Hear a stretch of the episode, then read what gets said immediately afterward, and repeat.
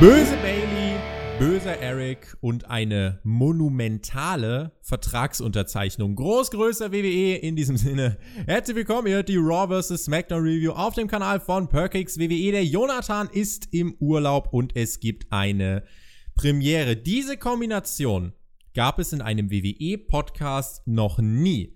Diesen Mann gab es, glaube ich, in einer Raw vs. SmackDown Review auch noch nie. Zuletzt äh, hat man ihn mit mir, ich bin der Tobi, hi, in der AEW All Out Review gehört. Und keine Sorge, liebe WWE Hardcore-Fans, setzt euch hin. Nicht, dass ihr euch die Augen in den Kopf dreht oder die Adern platzen. Ich habe nicht vor, heute noch so viel über AEW zu reden. Wir wollen nämlich reden über die dieswöchigen Ausgaben von Raw und SmackDown und mit mir darüber sprechen wird niemand Geringeres als die Deathmatch-Legende, der zweifache Gewinner des Tournament of Death und Autor von Meine Kämpfe, Alexander Bedranowski, aka Thumbtack Jack, aka TJ. Bist du bereit für eine sprudelnde Review? Quasi a little bit of the bubbly?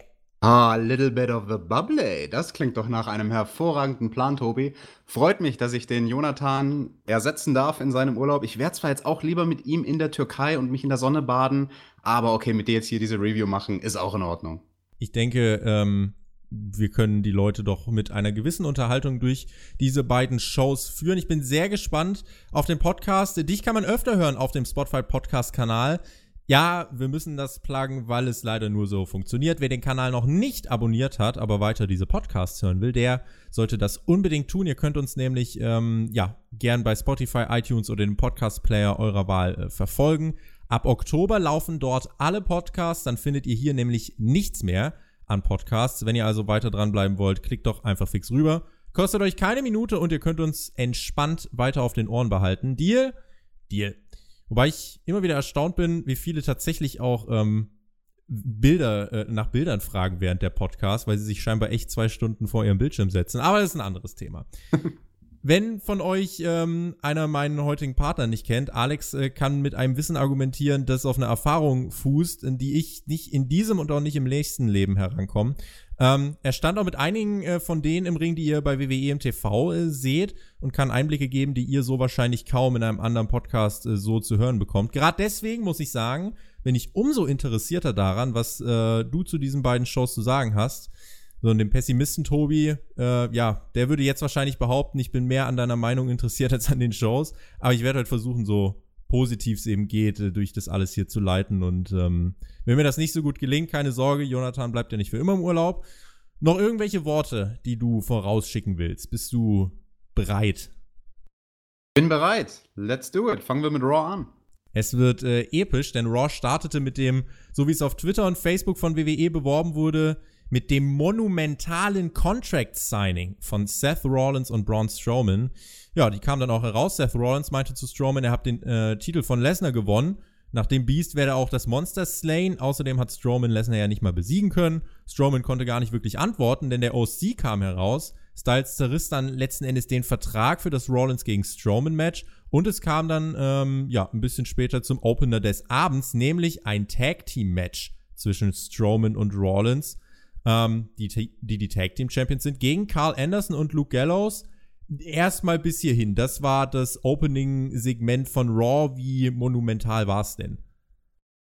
Naja, also es war halt eine Vertragsunterzeichnung. Ich fand den einen Moment ganz amüsant, muss ich sagen, wo AJ den Vertrag zerrissen hat, was ja am Ende des Tages eigentlich nicht wirklich den Untergang der Welt bedeutet, aber er hat dann Blicke geerntet wie, nein, du kannst doch nicht den Vertrag zerreißen. Ja, doch kann ich. Und ja, ich muss mich ein bisschen den Kollegen von der Konkurrenz von What Culture anschließen. Simon Miller, der hat in seinem Segment Nobody Talks Like That ein bisschen sich darüber amüsiert, zu Recht, wie ich finde, wie Seth Rollins und wie Braun Strowman da geredet haben in, in dem Segment. Und das war so dieses typische, Catchphrase hin und her werfen. Yo, beim Pay-Per-View, Braun, I'm gonna burn you down. Und dann Braun so, you're gonna get these hands. Und mich reißt es nicht vom Hocker, aber ich bin auch kein Fan von ewig langen Labersegmenten am Anfang einer Show. Das ist ja ein Punkt, den wir zuletzt des Öfteren angesprochen haben. Ich hatte das Gefühl, es war eine Zwischenzeit anders. Gerade bei SmackDown mit Kevin Owens und äh, Shane McMahon hatte man das Gefühl, dass die Dialoge nahbarer waren, realistischer waren, aber du hast recht, das hier war ein ähm, Catchphrase und äh, T-Shirt-Spruchfeuerwerk, wie es nicht besser hätte sein können. Ähm, es gab ja äh, einen, einen Punkt, Rollins hat äh, Lesnar besiegt, obwohl er eigentlich komplett tot war und zwei Wochen in Folge verprügelt wurde. Ähm, mit dem Argument hat Rollins ja recht. Also eigentlich dürfte ein Seth Rollins, der geschwächt Lesnar besiegt hat, ja gar keine Probleme mit Braun Strowman haben. Aber das ist vielleicht nochmal eine andere Sache. Der Opener selbst, ähm, das Match, das ging dann zwölf Minuten. Die Tag Team Champions konnten das Match für sich entscheiden nach einem Einroller. Danach brach dann das komplette Chaos aus. Styles griff ein, Strowman attackierte versehentlich Seth Rollins, dann stürmten plötzlich Bobby Roode und Dolph Ziggler noch zum Ring und attackierten die Faces, verstanden sich auch ganz gut mit dem OC, Strowman musste dann noch den Magic Killer einstecken und einen Phenomenal Vorarm gab es dann auch noch.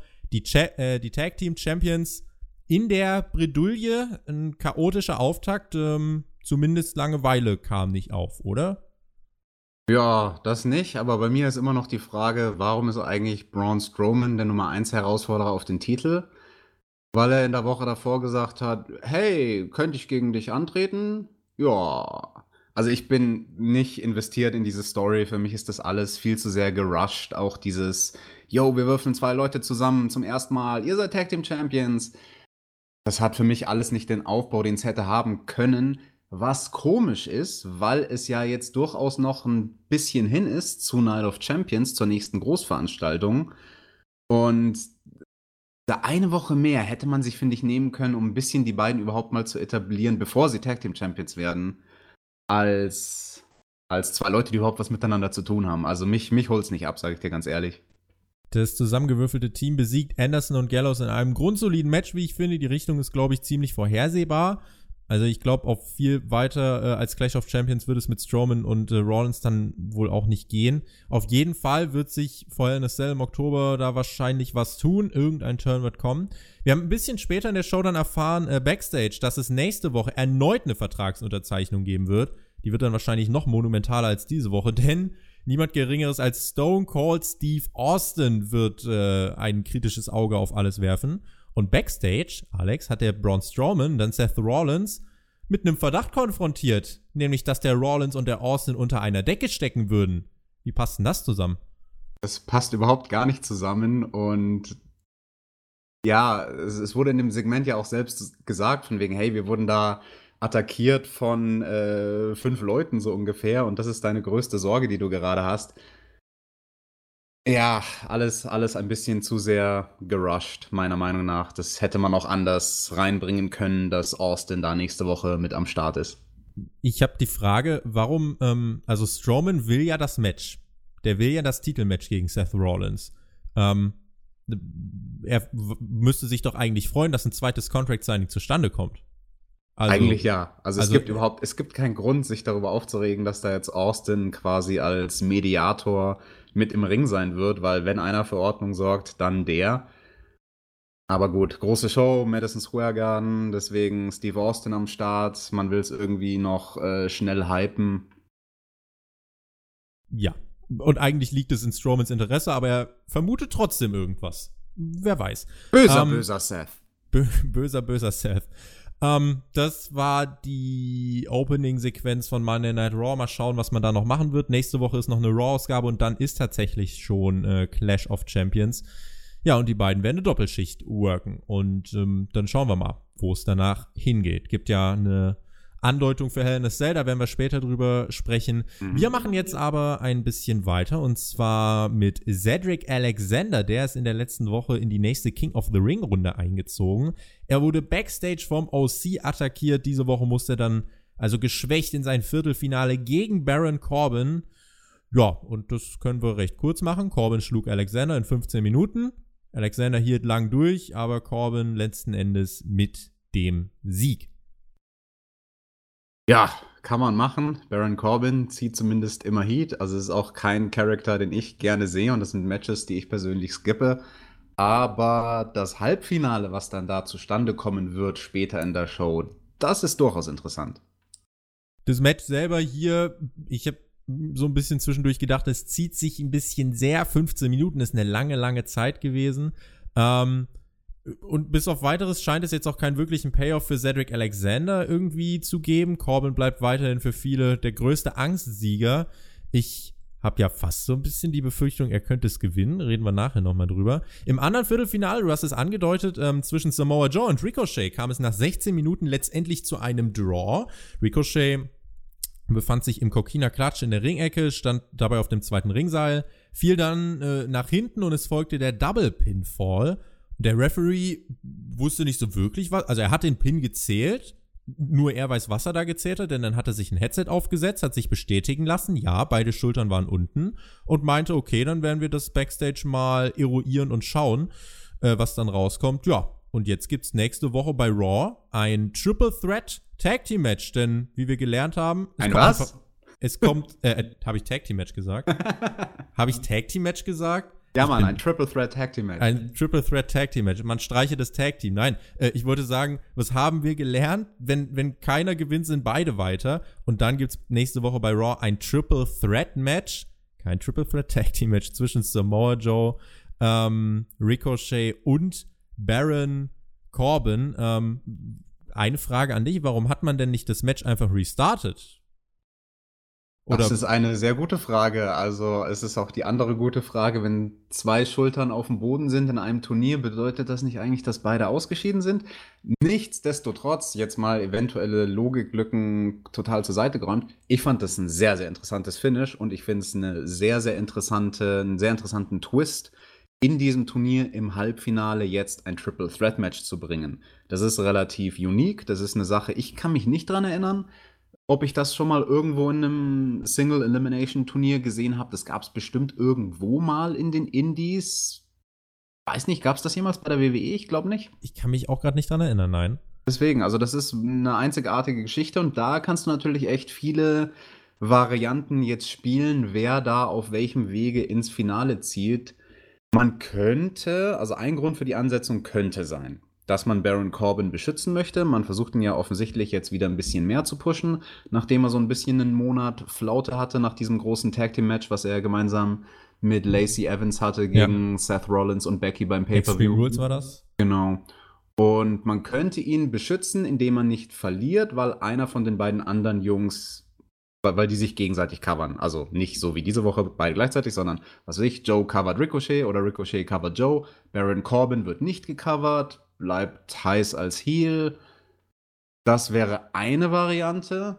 Ich glaube nicht unbedingt, dass das die wahrscheinlichste Variante ist. Ich könnte mir schon durchaus vorstellen, dass der ins Finale einzieht und vielleicht sogar dieses ganze Turnier gewinnt. Es könnte ja ein Heal sein. Du, wenn du nicht über die Logiklücken reden willst, dann hau ich da mal voll rein. ähm, also, erstens, welchen Pin hat der Ref denn überhaupt gezählt? Er muss ja, wenn er, wenn er einen Pin zählt, muss er ja irgendwas zählen. Ist so. Ja. Und die andere Frage, also es gibt ja eigentlich so gewisse Booking-Konstanten. Hier wird also Baron Corbin, der Heel, der quasi fair ins Finale gekommen ist, mit einem Triple Threat Match bestraft, in dem zwei Verlierer, also nicht Verlierer, aber in dem ein Unentschieden einfach so gewertet wird, dass beide weiterkommen. Und jetzt wird der Heel mit einem Triple Threat Match bestraft das ähm, wirft bei mir jetzt irgendwie ein bisschen Fragen auf.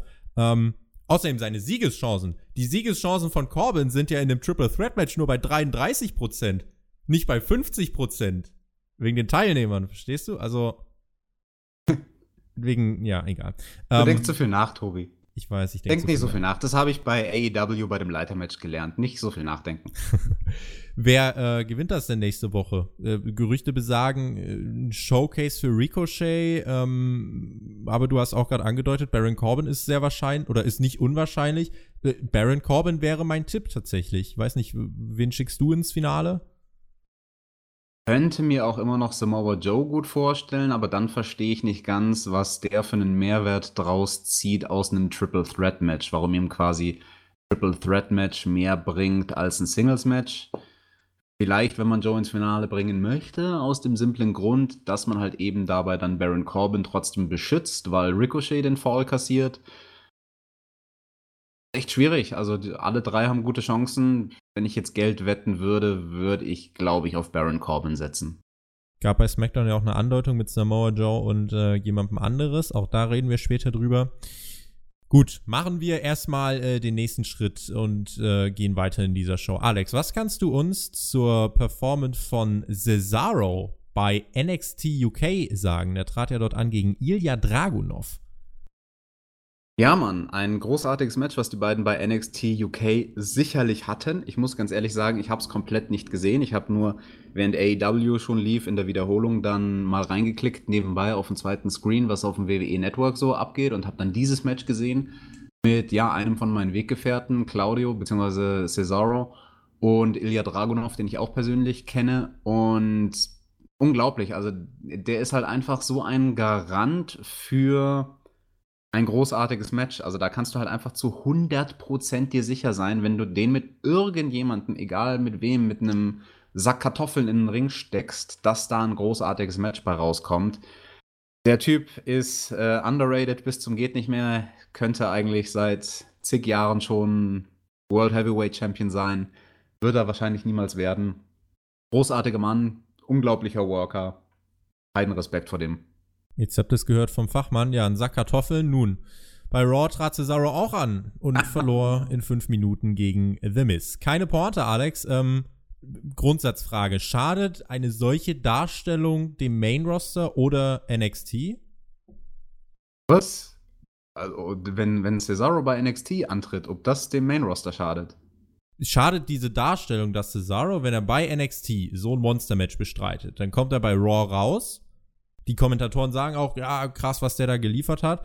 So, und bestritt bei Raw ein Match gegen The Miz, verliert in fünf Minuten. Gibt es da einen Casual-Fan, der sagt, ja, gegen was für einen Nullten tritten der Cesaro bei NXT UK an? Der kann ja nicht mal The Miz besiegen. Oh, gibt's bestimmt Leute, die so argumentieren, aber ich sehe das überhaupt gar nicht problematisch. Ich sehe im Gegenteil, dadurch wird jemand wie The Miz auf eine subtile Art und Weise gepusht im Sinne von, hey, der konnte relativ leicht den Cesaro besiegen, der wiederum bei NXT UK zu knabbern hatte gegen einen der neuen Superstars, die dort aufgebaut wurden. Also am Ende des Tages diejenigen, die daran gewinnen, sind Ilya Dragunov, weil er ein sehr competitive Match gegen Cesaro hatte und The Miz, es wird nochmal deutlich gemacht, hey, hier Main Roster, da, da sind die Leute schon also auf einem anderen Level. Ne? So ein Miss ist jetzt drei Stufen über einem Ilya Dragunov. Hilft Cesaro? Das sollte die Frage sein. Ich finde, es zerstört ihn nicht. Ich finde, es hilft ihm nicht groß. Es lässt ihn eigentlich da bleiben, wo er ist, irgendwo so im Mittelfeld. Ich sehe nämlich durchaus eine Problematik, dass diese Koexistenz, wenn man das jetzt regelmäßig macht, und bekommt NXT auch bald eine TV-Show, dass, ähm, dass ich doch irgendwie ein Problem darin sehe, dass wenn ein Main-Roster-Star bei NXT auftritt und dort äh, in äh, starken Matches äh, den Nachwuchs ähm, besiegt und dann im Main-Roster auftritt und dann gegen äh, Kaliber wie The Miz äh, relativ klar und deutlich in kurzer Zeit verliert. Ich finde, das passt nicht zusammen. Gerade wenn man es doch im Entrance von Cesaro erwähnt, warum äh, muss er dann gegen The Miz antreten und verlieren, sondern kann ich einfach, ähm, keine Ahnung, ein anderes Singles-Match bestreiten, einfach äh, sechs, sieben Moves, Showcase und ähm, man kann sagen, ja, Cesaro ist im Aufwind mit der Performance bei NXT UK und bei Raw und jetzt äh, kann man ihn irgendwie mit Schwung irgendwo hinbringen. Aber so erreicht man ja irgendwie nichts.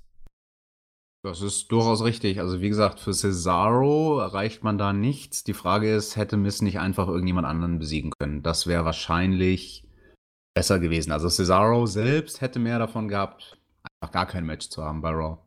Vince McMahon hat während NXT Takeover UK Cardiff äh, getweetet, Cardiff, I hear you. Was bleibt ein Rätsel, was er gehört hat. Die guten Reaktionen für Cesaro waren es scheinbar nicht. Robert Root und Dolph Ziggler besiegten Zack Ryder und Kurt Hawkins. Ähm, ja, die Geburtsstunde eines ganz, ganz großen Sterns am Tag-Team-Himmel. Vergisst, vergesst die Lucha Bros, die Young Bucks, Hardys, Edge Christian, wie sie alle heißen. Hier kommen Dolph Ziggler und Robert Root, Alex. Das größte Tag-Team aller Zeiten, Rudolph. Ja, ein Team aus zwei Verlierern gewinnt gegen zwei Verlierer und steht im Titelmatch für den nächsten Pay-Per-View. Das nenne ich mal stringentes Booking. Zumindest wird das jeder so empfinden, der nicht weiter als zwei, drei Wochen zurückdenkt. Amen. Gut. Apropos Tag Teams, die Viking Raiders besiegten zwei Jobber. Mal wieder. Tatsächlich hat man es irgendwie geschafft, dass mir die Viking Raiders komplett egal sind. Absolute Zustimmung und das hilft denen auch gar nicht, da eine Woche nach dem anderen Jobber auseinanderzunehmen. Ich habe überhaupt nichts dagegen. Im Gegenteil, wenn Local Talent eingesetzt wird und verjobbt wird, kann man machen. Ich finde, das ist ein Element, das dürfte es gerne bei jedem Raw eins, vielleicht sogar zweimal geben. Aber wenn es immer dasselbe Team ist, was macht denn das aus den Viking Raiders? Die sind das Team, die immer irgendwelche Jobber weghauen. Ja, das hat doch keine Bedeutung. Also, over bringt sie das nicht. Also für alle, die sonst immer sagen, Tobi, deine Meinung juckt uns nicht. Ihr seht's, ich hab's nicht exklusiv. Rey Mysterio, der war backstage und äh, kündigte an, dass er seine Karriere nicht beenden wird, sondern seinen Sohn stolz machen wird und weiterkämpfen wird. Äh, ja, das war da. Kommentare von dir? Ich fand das sehr, sehr gut geschauspielert von Rey Mysterio, wie auch schon das letzte Segment mit seinem äh, oder mit Eddie Guerreros Sohn zusammen.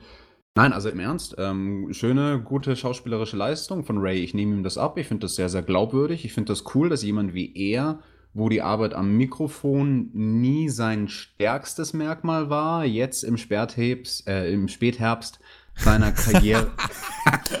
Spätherbst? Ich hab kur mein, kur mein, mein, Kopf hat kurz überlegt, was ist denn Sperrthebs? Ist das so ein Fachbegriff, den nur Deathmatch-Wrestler benutzen? Ja, guck mal, Leute. Deswegen ist Rey Mysterio bei Raw und ich der ehemalige Deathmatch-Wrestler nicht, weil der kann halt reden im Gegensatz zu mir. Im Sperrthebs seiner Karriere. Ja, äh, okay, äh, das äh, kann man als, als Randnotiz äh, mitnehmen, war gut geschauspielt. Wir schauen mal, ähm, wo das hinführen wird und kommen nun zum Geschehen in der Women's Division. Da hat sich ja in dieser Woche auch einiges getan, Alex. Beginnen wir mal ganz langsam. Lacey Evans besiegte nämlich Natalia in fünf Minuten. Ähm, vom potenziell großen Moment beim SummerSlam in Toronto hin zur Niederlage gegen Lacey Evans, die vorher dreimal gegen Becky Lynch im Titelmatch verloren hat. Führt das denn irgendwo hin?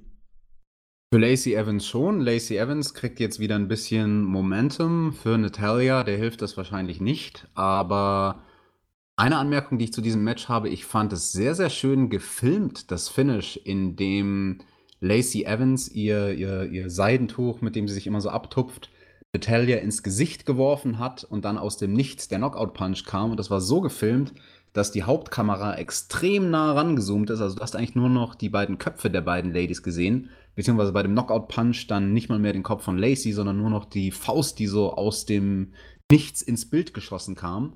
Ähm, schön gemacht, also im, im Sinne von filmemacherisch, schön, schön inszeniert, das Maximum rausgeholt, meiner Meinung nach, aus dem Booking. Für diese Details haben wir Alexander Bedranowski in diesem Podcast, meine Damen und Herren. Außerdem hatten wir Becky Lynch, die ja wieder eine ihrer Promos ähm, hielt. Diesem, äh, diesmal stellte sie sich entschieden gegen Sasha Banks und erwähnte eigentlich ja alles, was sie äh, sonst auch in jeder Promo seit Wochen erwähnt. Banks kam heraus und meinte dann, ohne Nia Jax wäre Lynch doch gar nicht dort, wo sie steht. Steckt vielleicht ein Fünkchen Wahrheit drin. Ähm, es wurde weiter rumgebitcht. Ähm, Banks äh, wurde dann von Lynch beleidigt, äh, weil Lynch meinte, ja, du wurdest ja bei Raw in jedem Main Event äh, in Titelmatches gegen Charlotte Flair gesteckt und konntest den Titel nicht halten. Ja, und letzten Endes äh, hat Banks dann einfach nach einem Titelmatch gefragt. Und Lynch stimmte zu. Und schon haben wir den Aufbau für den entsprechenden Titelkampf bei Clash of Champions. Alex, ähm, Sasha Banks, vor, glaube ich, zwei, drei Wochen kam sie zurück. Und schon ähm, ist sie im Titel geschehen. Ja, das ist jetzt irgendwie relativ einfach bei WWE ein Titelmatch zu bekommen. Tobi, weißt du, was wir machen sollten? Wir sollten einfach nächste Woche hingehen und sagen, wir zwei wollen ein Match haben um die Damen-Tag-Team-Titel. ja! Ich glaube, wir kriegen das. Ich glaube auch, wir kriegen das. Äh, hast du, hast du Kontakte? Wen, wen fragen wir als erstes? Ja, wir rufen den Claudio nachher an und sagen, hey, äh, mach uns da mal was klar. Wir brauchen nur eine Minute äh, Zeit am Mikrofon nächste Woche bei Raw und dann sehen wir das bei Clash of the Champions. Was hat die Promo generell in dir ausgelöst? Böse Zungen auf Twitter haben Becky Lynch vor, äh, vorgeworfen oder haben den der Promo von Becky Lynch vorgeworfen, dass es jetzt seit Wochen eher so ein Copy-Paste ist mit den Catchphrases von The Man und Weirdo und so weiter, wo jetzt einfach der Name Sasha Banks eingefügt wurde. Stimmst du zu oder hast du das äh, nicht so empfunden. Hat Für The mich- Man für dich noch Charisma? Also Becky hat für mich noch Charisma, aber dieses Problem, dass Promos wirken im Sinne von Nobody talks like that, ist absolut wahr. Aber das betrifft nicht nur Becky, das betrifft eigentlich das ganze Roster aktuell. Also fast jede Promo, die du im Moment bei den Weeklies von WWE siehst, hat so, ich, ich weiß nicht seit wann, ob, ob seit ein paar Wochen oder seit vielleicht ein paar Monaten, aber jede Promo hat so dieses Gefühl, mit Ausnahmen wie zum Beispiel Rey Mysterio, hat so dieses Gefühl von, so redet doch kein Mensch. Das ist doch total roboterhaft, wie wo jetzt jemand sein Skript abliest und sagt, du bist ganz schön doof. Also, ich- mich wundert's, dass, wo- woher das kommt. Ich glaube, ähm, dass es, also du merkst den Unterschied ja halt wirklich doch deutlich, dass zum Beispiel, wenn Kevin Owens eine Promo hält bei SmackDown, äh, du, also du weißt, wer kreative Freiheiten hat und wer nicht, allein wenn sie anfangen zu reden, finde ich. Und ähm, das ist jetzt halt in den letzten Wochen bei Becky wirklich doch gravierend gewesen, dass äh, diese Promos doch wirklich immer sehr ähnlich strukturiert waren. Deswegen verlieren sie für mich zunehmend an Feuer. Ähm, und dazu kommt jetzt halt in diesem Fall, dass für mich halt wirklich der Aufbau für dieses Titelmatch ähm, super schnell ging. Wie ich finde, wirklich sehr überhastet. Banks kehrt nach dem SummerSlam zurück und zwei, drei Ausgaben später bekommt sie das Titelmatch für den nächsten Pay-Per-View zugesprochen. Der Björn würde jetzt kritisieren, dass keine zwei Minuten später schon die Grafik für den Kampf steht. Das ist eine Kleinigkeit.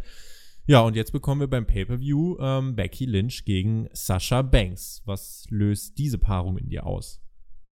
Kann man machen, ohne jetzt zu spoilern, was wir später in der Sendung noch gesehen haben. Bei den Damen gibt es ein ganz anderes Match, was so am Horizont schweben könnte in der Women's Division. Aber dazu kommen wir, wenn wir dazu kommen. Du, und wir kommen einfach jetzt direkt dazu, warum Wow. wir können. Für den Main Event von Raw bekamen wir dann nämlich ein Women's Tag Team Match. Das ist ein Tag Team Match. Hier, jetzt, äh, jetzt Tobi.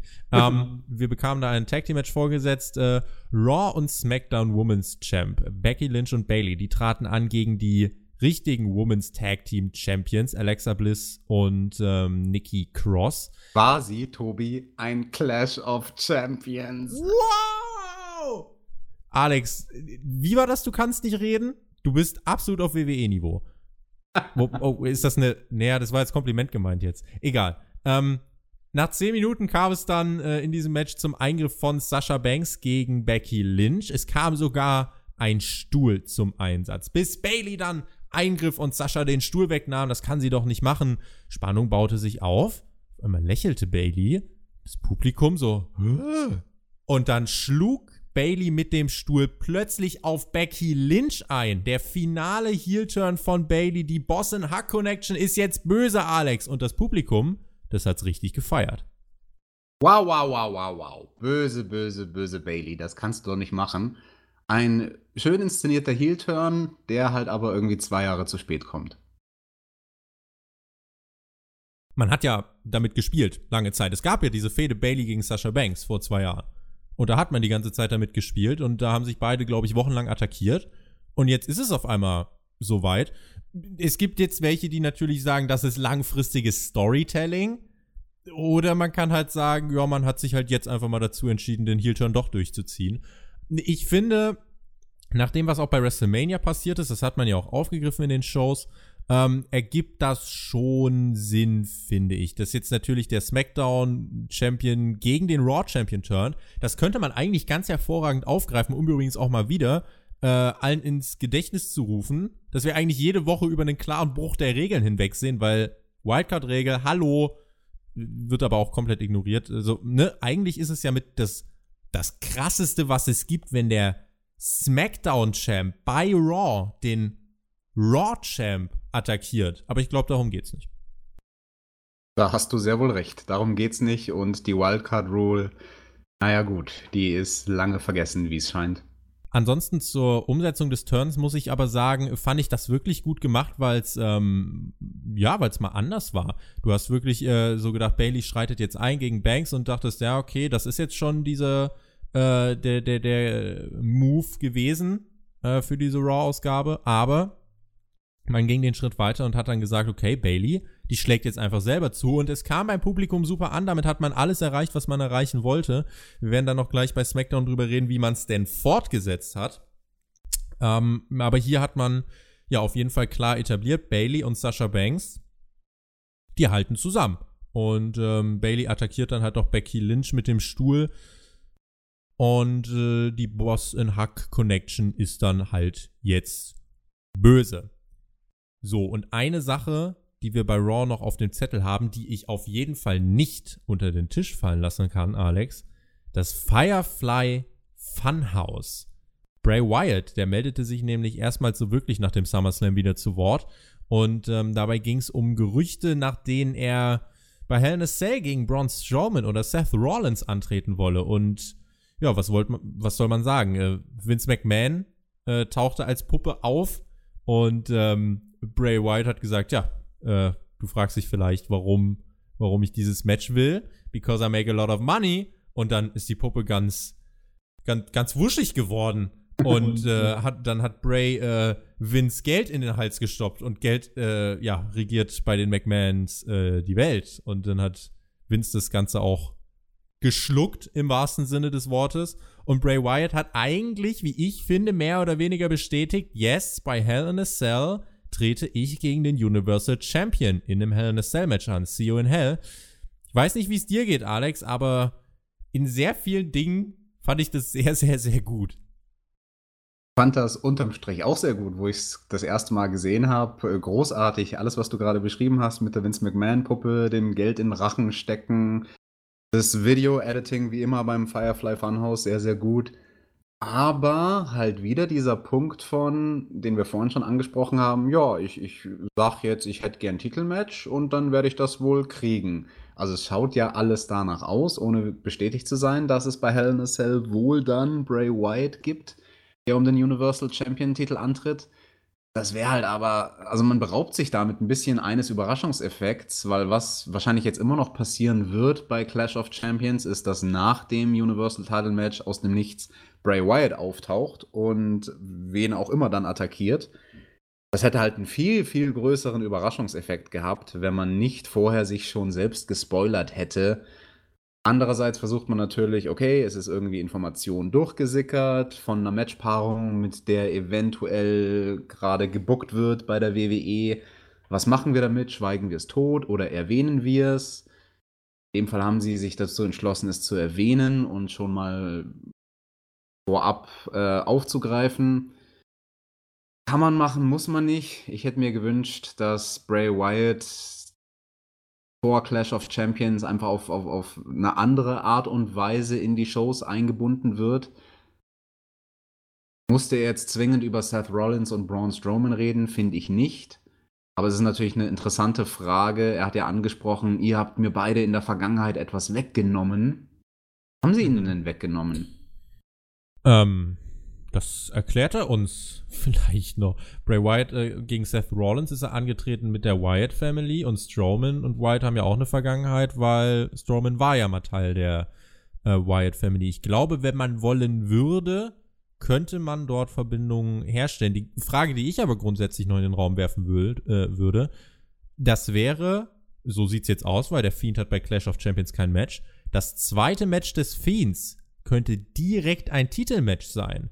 So, und jetzt ist die Frage, lässt du den Fiend in seinem zweiten Match verlieren oder wird Bray Wyatt bei Hell in a Cell Universal Champion? Ich glaube weder noch. Also wenn er in einem Titelmatch stehen sollte bei Hell in a Cell, dann wird man ihn vorher ein, zwei Siege einfahren lassen bei Raw gegen. Mit dem Fiend-Gimmick oder als Bray Wyatt? Mit dem Fiend-Gimmick gegen, okay. keine Ahnung, Cesaro oder so jemanden.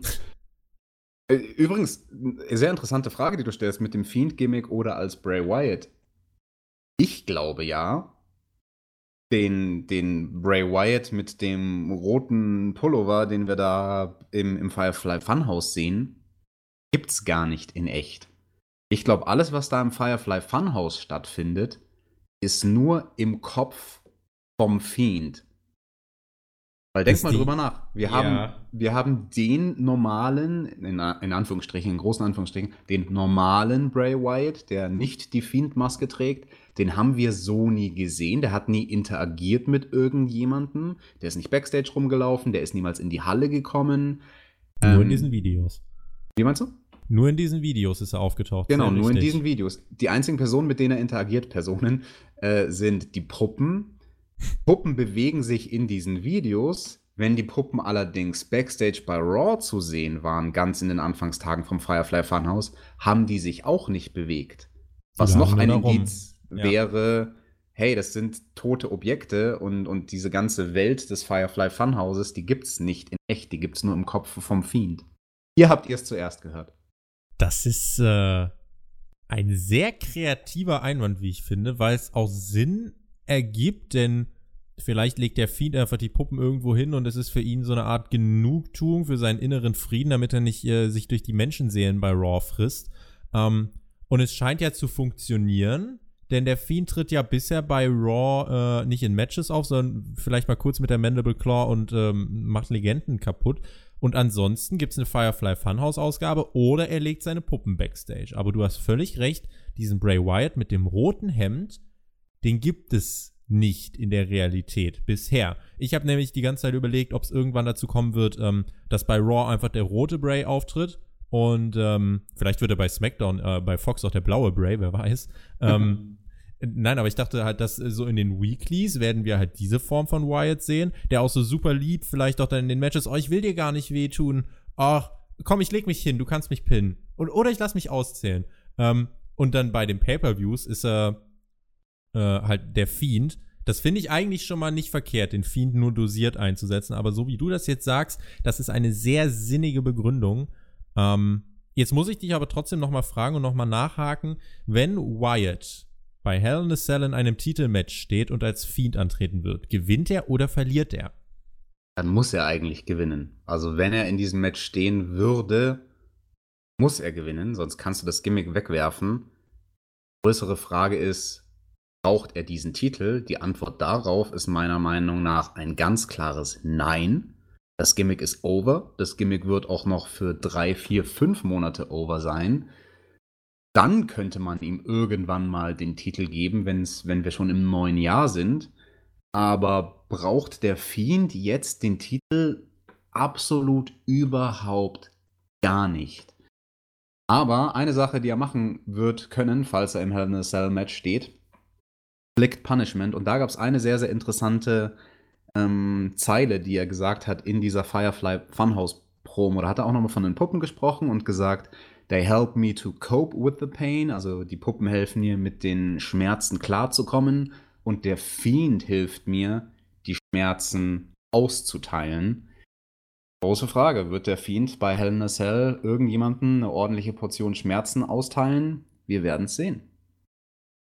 Da kann man natürlich noch diskutieren, ist es zu früh, ist es zu spät. Ich bin ja eigentlich der Meinung, wenn Bray Wyatt mit diesem Gimmick in diesen Shows so einschlägt, wie er jetzt eingeschlagen ist, muss er auch all the way gehen. Und dann finde ich es konsequent, dass man sagt, er äh, geht in Richtung Titel, weil sind wir ehrlich, was sind die Topstars bei Raw außerhalb des Titelgeschehens?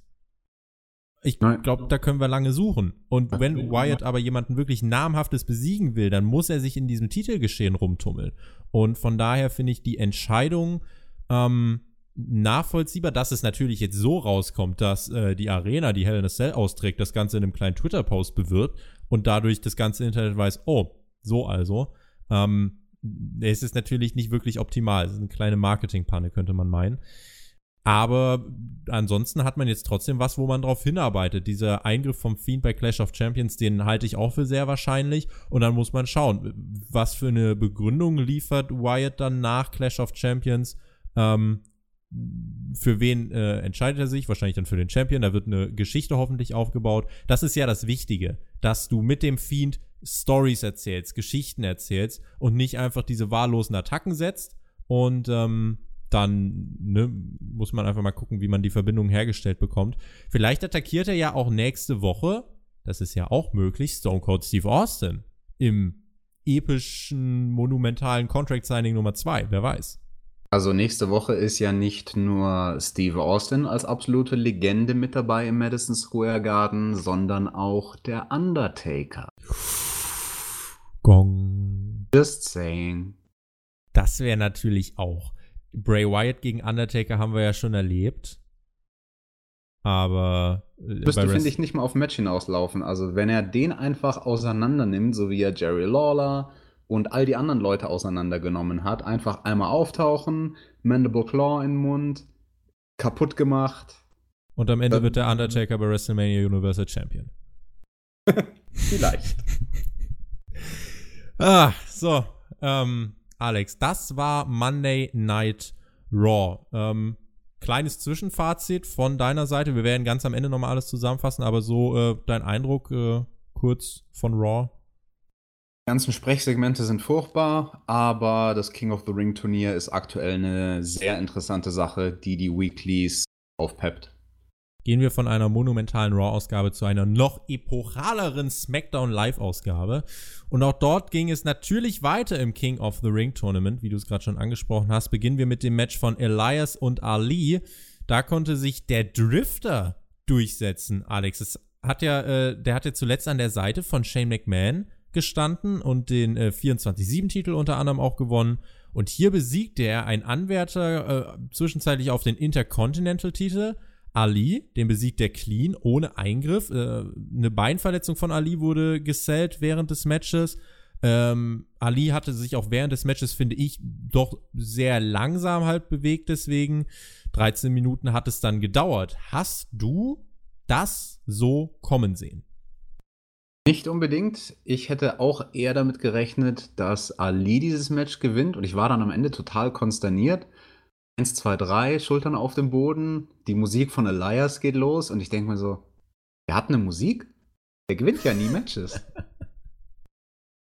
Ja, es ist richtig. Er spielt eigentlich sonst nur Konzerte und äh, wenn er Matches bestreitet, dann verliert er die immer. Das, ähm, ja, das Match selber hier mit den 13 Minuten war, war schon okay. Äh, jetzt auch, auch nicht so überragend, einfach auch wegen der Beinverletzung, die da viel Dynamik rausnimmt. Ähm, ich habe Elias hier ehrlich gesagt echt nicht in der nächsten Runde gesehen und nachdem man gerade bei Ali in den letzten Wochen eigentlich doch einen gewissen Fokus platziert hat, auch mit den Vignetten und Einspielern, hat mich das gewundert, warum man ihn jetzt einfach so rausgehen lässt und äh, ich muss sagen, ich habe da ähm, nicht so wirklich den Grund äh, für gesehen. Und im anderen Halbfinale, was wir gesehen haben, ähm, ja, da gab es dann äh, nee, im Halbfinale wird Elias treffen auf den Sieger des Matches, Chad Gable und Andrade. Das war nämlich erst die Viertelfinals, so rum. Ähm, Andrade, das war mein Favorit tatsächlich in diesem Turnier jetzt so, wie es sich rauskristallisiert hat. Aber auch mit diesem Ergebnis hier habe ich so nicht gerechnet. King Andrade und Queen Selina wird es nicht geben. Denn Chad Gable gewann in acht Minuten nach einem Roll-Up. Ein Upset-Win laute Reaktionen aus dem Publikum. Auch hier stelle ich dir die Frage: Hast du das kommen sehen? Überhaupt nicht. Ich habe wie die meisten Leute gerechnet mit der Halbfinalpaarung Ali gegen Andrade. Damit haben ja schon viele Leute spekuliert, als die Brackets veröffentlicht wurden, schon vor Beginn des Turniers. Ich finde das cool, dass man hier einen doppelten Curveball den Fans vor die Füße wirft und sagt, hey, hier sind zwei Matchausgänge, mit denen ihr gar nicht gerechnet habt.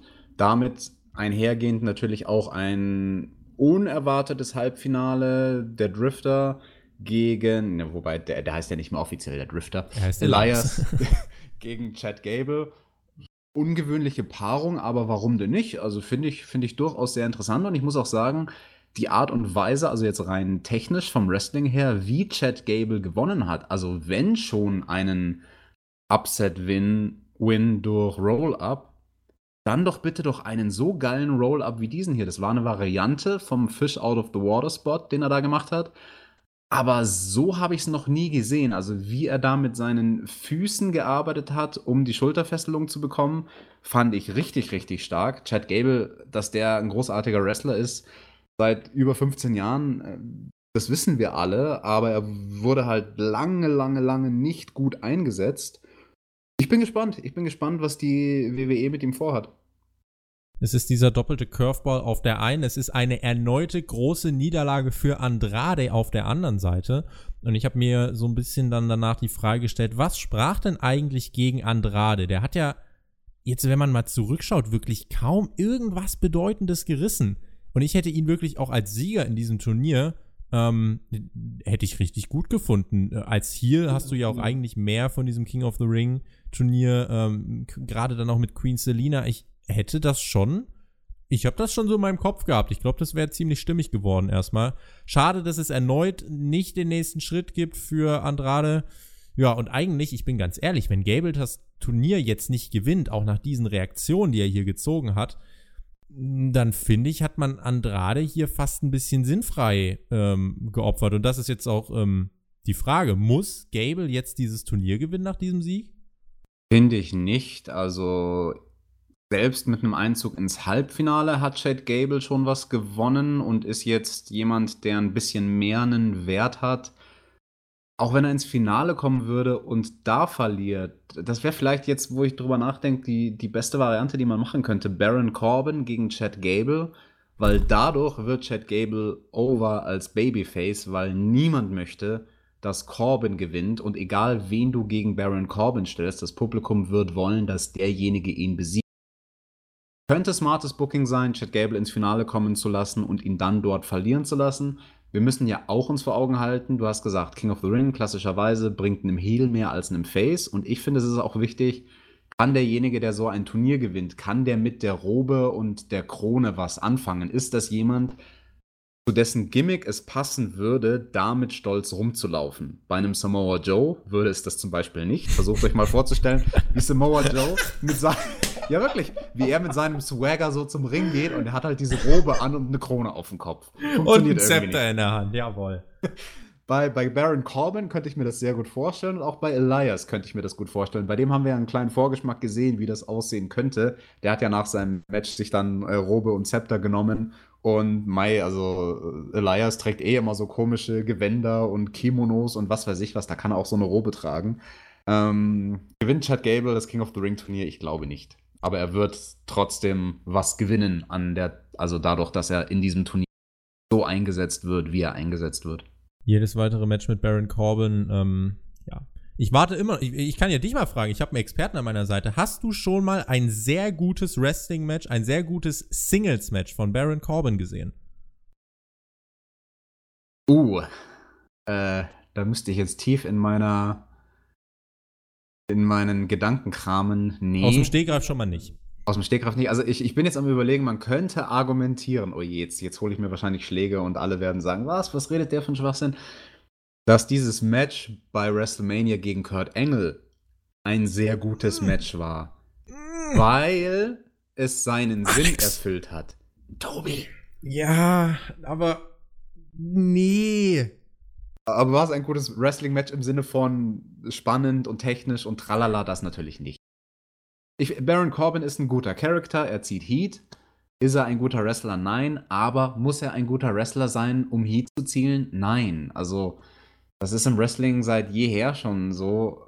Ich argumentiere bei Baron Corbin immer so, dass, dass eigentlich alle bei ihm abschalten wollen. Also für Baron Corbin kauft sich ja keiner ein Ticket. Das ist ja so die Sache. Weiß es aber nicht. Also bei ihm ist es so diese grenzwertige, also entweder ist es richtig, richtig, richtig gute Heat in dem Sinne, wie du Heat haben möchtest, oder es ist vielleicht schon diese X-Pack-Heat. Das genau das, das ist mein Eindruck von Baron Corbin. Wenn ich Baron Corbin sehe, hab, verspüre ich den Drang aufzustehen und durch diese Tür hier zu gehen. Äh, das, äh, ja. Aber gut, das sind meine persönlichen Präferenzen. Ich wollte nur wissen, weil mein Argument ist immer, ich habe noch nie ein sehr gutes Singles-Match von Baron Corbin gesehen. Und äh, deswegen, naja, gut. Ähm, wir haben das King of the Ring damit abgehakt für diese Woche. Es gab backstage noch eine kleine Situation. Ähm, Chad Gable und Samoa Joe sind aneinander geraten und es gab einen Kommentar von Samoa Joe, der sich abfällig gegenüber der Größe von Chad Gable ähm, geäußert hat. Böse Zungen behaupten, das ist der Vince McMahon Humor. Ist es vielleicht das potenzielle Finale?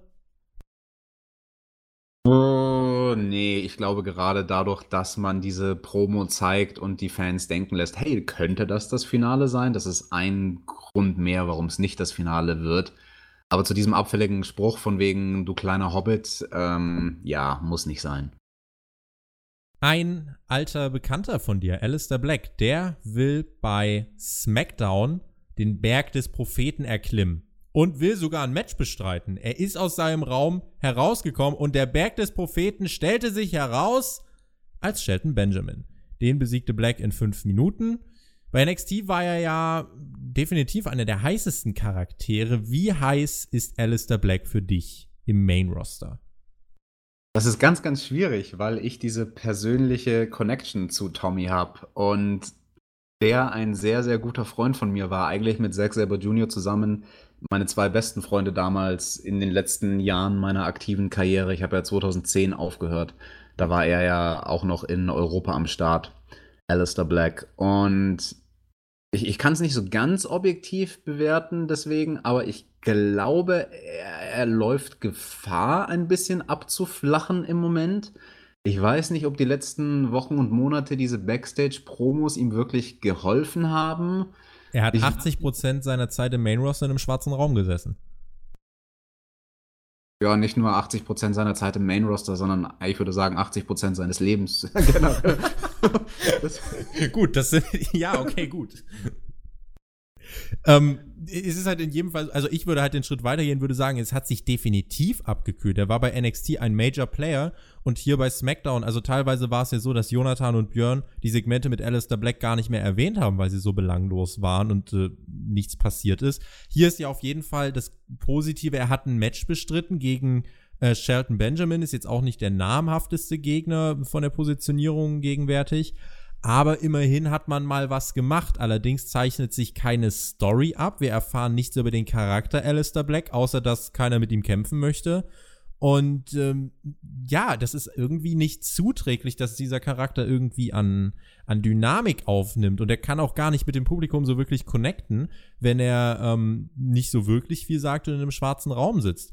Äh, das kommt im Moment nicht so an, wie man sich vielleicht wünscht wie er sich vielleicht auch wünscht. Und äh, ich sehe auch auf jeden Fall diese Gefahr, dass es äh, noch weiter abflacht, denn ich finde schon, dass Alistair Black äh, im Vergleich zu seiner NXT-Zeit ähm, unglaublich an, an Feuer oder nicht an Feuer von ihm, aber an dieser Dynamik verloren hat mit dem Publikum so. Du hast, wenn er in die Arena gekommen ist bei NXT, das war so dieses Flair mit dem Theme, mit dem Entrance, das war richtig cool.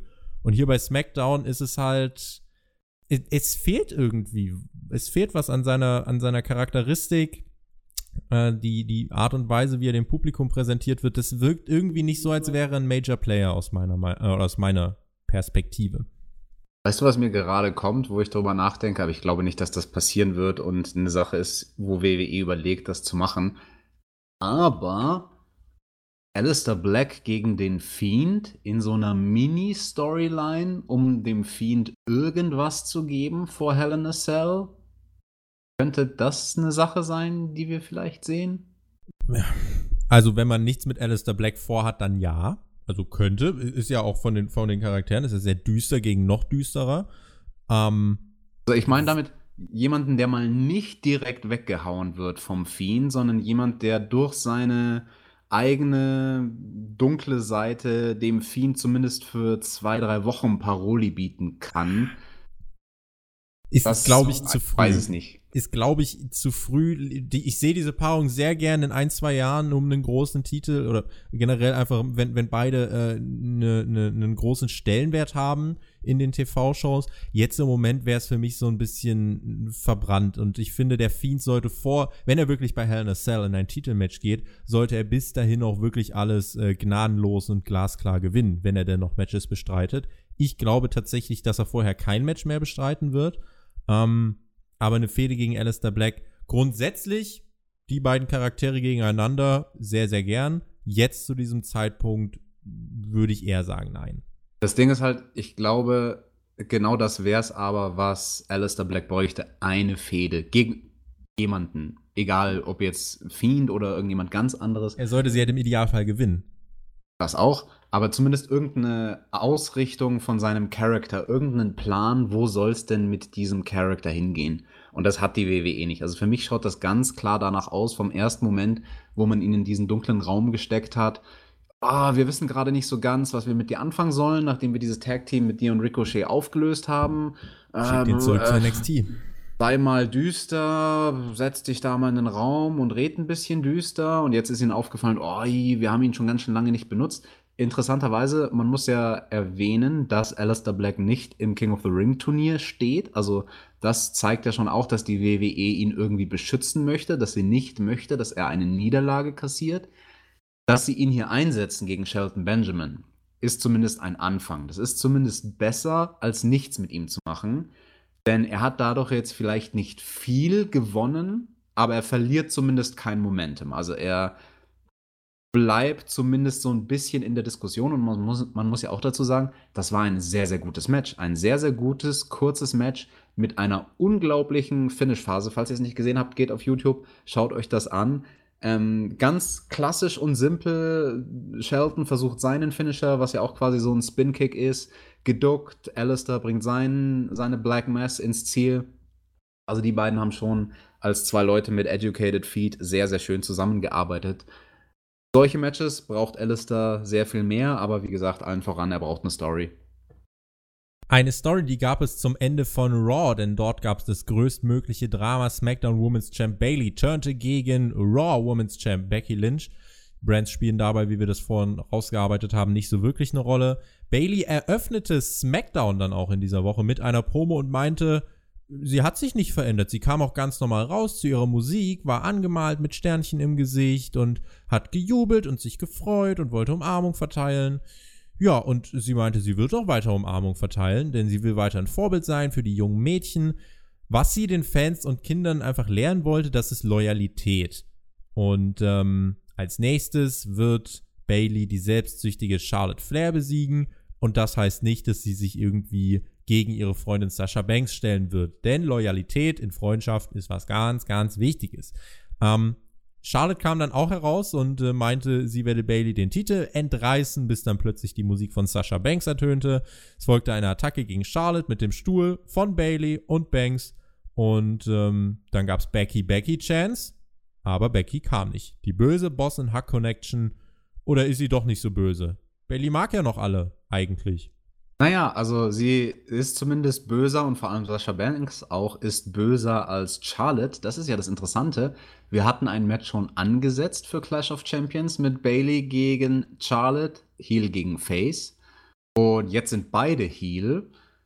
Also das ist natürlich auch eine Frage, die jetzt kommt. Was wird mit Charlotte passieren? Ich denke, die wird in so einem Zwischenraum, so Tweener-mäßig, weder ganz Heel, weder noch ganz Face sein um darauf hinzuarbeiten, auf dieses Match, was natürlich jeder sehen will und was sich einfach so sehr anbietet und was auch eine gute, großartige, interessante, spannende Paarung wäre, die man bestimmt einen Monat lang strecken könnte, bis es dann schließlich vielleicht bei Hell in Cell zu dem Match kommt, zu dem Tag Team Match der ehemaligen Vier Horsewomen.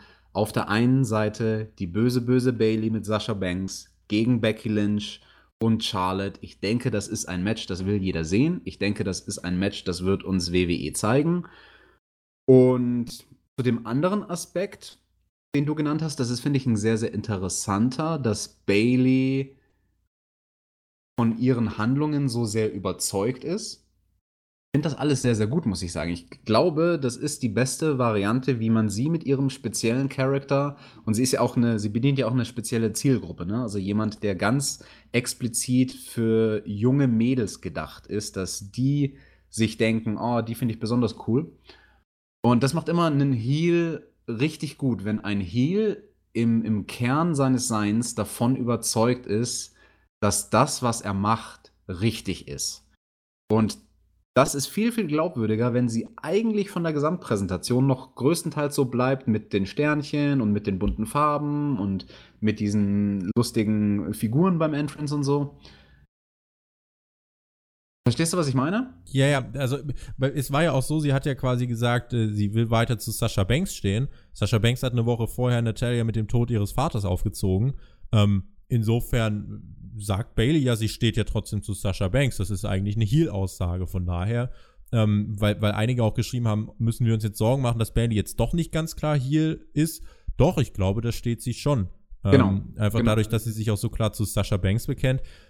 Ich muss sagen, ich hätte es jetzt auch nicht schlecht gefunden, wenn man gesagt hätte, man ändert so ein bisschen was an ihrer Präsentation, dass sie ähm, vielleicht in der Art und Weise, wie sie auftritt, nicht mehr so aufgeschlossen ist, sondern dass sie ein bisschen ernster ist. Ähm, aber dort scheint es ja jetzt erstmal so auszusehen, dass sie ja, einfach, sie ist weiter Bailey. Vielleicht ist sie sich gar nicht der Tatsache bewusst. Vielleicht ist sie geblendet von Sasha Banks, die ihr das eingeredet hat, dass sie das tun müsse. Ähm, muss man mal beobachten. Aber in jedem Fall ist es kein 0815 Heel-Turn. Vom einen Tag auf den anderen Tag ganz böse, sondern es ist so ein schleichender Prozess der Persönlichkeit, der hoffentlich auch genauso gewollt ist. Ich hoffe, das ist kein Zufall. Und äh, dann gucken wir mal, wo das halt am Ende des Tages hingeht. Das Tag Team Match, was du genannt hast, das sehe ich auch. Was man jetzt natürlich auch wieder negativ auslegen könnte, Charlotte wird halt jetzt mit dem Stuhl attackiert und ist damit jetzt die Gute.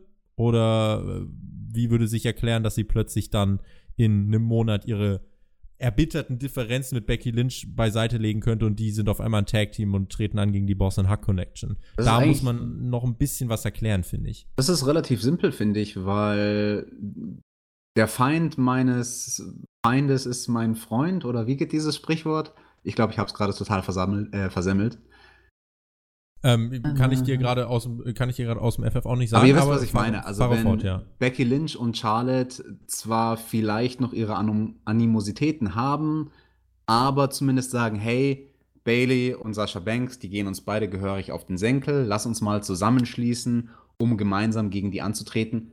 Um das zu machen, müssen die nicht die besten Freunde sein. Um das zu machen, muss Charlotte auch keinen kompletten klassischen Face-Turn hinlegen. Und dadurch wird diese ganze Konstellation, finde ich, eben interessant, dass du mit Charlotte dann so einen Charakter hast, der weder ganz das eine noch das andere ist und mit Bailey jemanden, wo das Publikum sich teilweise sogar fragt, das ist ja eine sehr interessante Frage.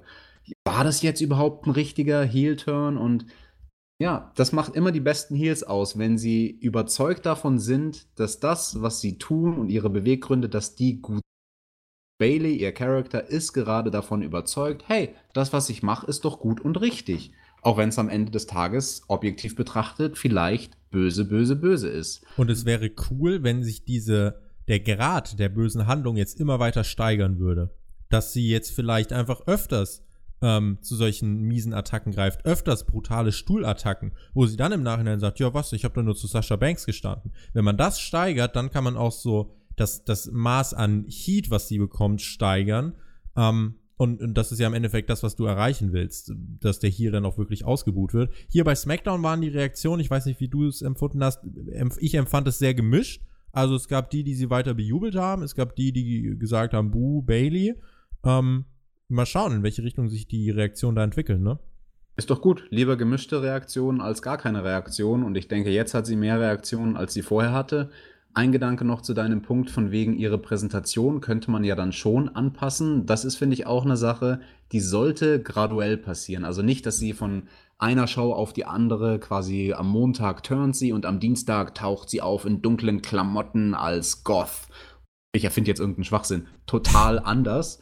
Sondern so im, im Kern ist es noch dieselbe Person mit demselben Look und alles und dass man vielleicht so nach und nach Facetten ihrer Präsentation ändert. Eine Sache, die ich unbedingt sehen möchte, die sich, also wenn die nicht passiert, das, das, das, das schreibt sich ja von selbst, dass diese wacky, inflatable Männer, die sie da bei ihrem Entrance hat, diese Figürchen, die da im Wind wehen, dass die vielleicht einfach, keine Ahnung, keine Farben mehr haben, so schwarz-weiß sind und am Anfang vom Entrance so ganz prächtig ausgestrahlt, also, also ausgestreckt mit ausgestreckten Armen äh, so stehen und dann quasi wow, wow, wow, in sich zusammensacken. Vielleicht auch noch mit irgendwie einer Art Veränderung der Musik, dass die Musik ein bisschen düsterer oder keine Ahnung was wird. Ich finde, das wäre ein gutes Visual. WWE, mach das mal. Das ist äh, mit diesem Puppen, man kann auf diese, äh, auf diese Luftschieß-Dinger kann man auch irgendwie so Smileys draufmalen. Äh, jetzt im Moment lachen die ja. Die können ja auch einfach mal so ein bisschen komisch gucken, so.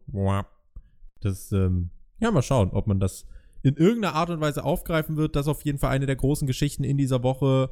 Bailey diesmal nach zwei Jahren mit dem endgültigen Turn auf die Seite der Bösewichte, zumindest von der Handlung her. Die Art und Weise, wie ihr Charakter präsentiert wird, das wird man in den nächsten Wochen weiter beobachten müssen. Bailey trifft, äh, trifft bei Clash of Champions auf Charlotte, während Becky Lynch auf Sasha Banks treffen wird. Und vielleicht ist die Boss Huck Connection ja nach Clash of Champions auch Titel Titelträger. Apropos Titelträger, die Women's Champions, Women's Tag Team Champions, die standen ja im Main Event bei Raw gegen Lynch und Bailey. Gab ja die DQ nach dem Sasha Banks Eingriff. Bei SmackDown waren sie auch wieder auf der Card, Nikki Cross und Alexa Bliss. Und Alexa Bliss musste einen Pin kass oder sie kassierte den finalen Pin. Die beiden verloren in sieben Minuten gegen Sonja Deville und Mandy Rose. Nachdem Cross und Blisser jetzt zuletzt alles doch relativ deutlich gewonnen haben, stellt sich jetzt die Frage: Geht es bergab, Alex? Drama. Spürst du Drama, Drama, Drama, Drama. Gib mir mehr Drama, Baby. Ja, geht's bergab? Irgendwie ja schon. Also an sich hätte ich kein Problem mit diesem Booking, dass man sagt, speziell vor so einer Show Clash of the Champions, wo eh alle Titel auf dem Spiel stehen, die beiden haben jetzt noch niemanden, der gegen sie antritt. Wahrscheinlich wird das dann vielleicht auch nur ein Pre-Show-Match werden gegen Sonja Deville und Mandy Rose. An sich hätte ich da gar kein Problem, wenn irgendein Team Champions besiegt oder auch ein Singles-Wrestler einen Champion besiegt und sich dadurch qualifiziert für ein Titelmatch. Das ist allemal besser als das, was wir bei Raw sehen, wo Leute einfach kommen und sagen, yo, ich trete jetzt gegen deinen Titel an. Okay.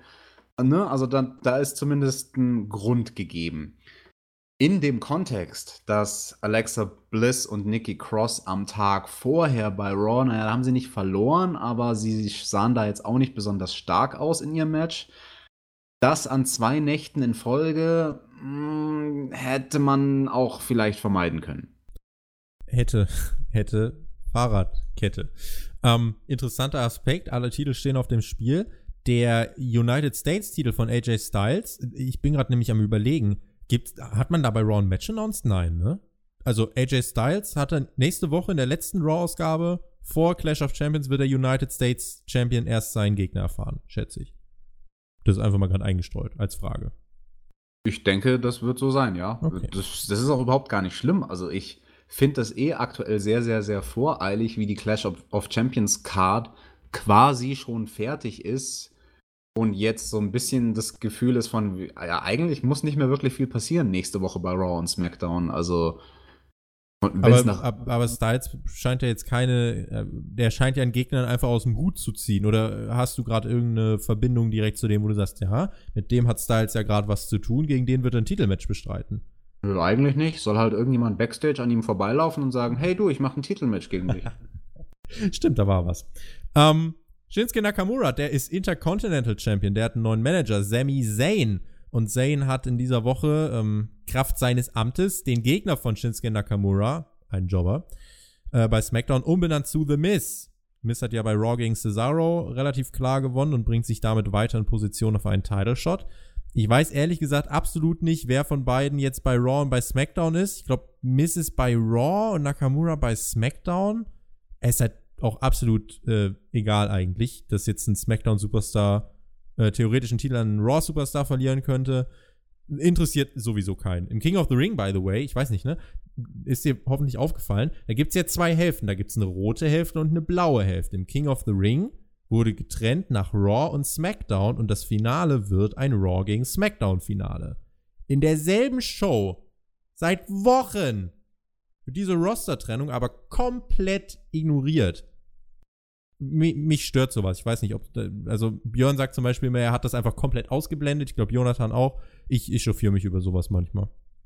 Ja, es ist inkonsequent, aber zumindest versucht man noch ansatzweise dem Publikum in den Kopf zu bringen, hey, es gibt Fall schon irgendwie noch sowas wie zwei Hälften und das zeigen wir euch jetzt mal mit den King of the Ring Brackets.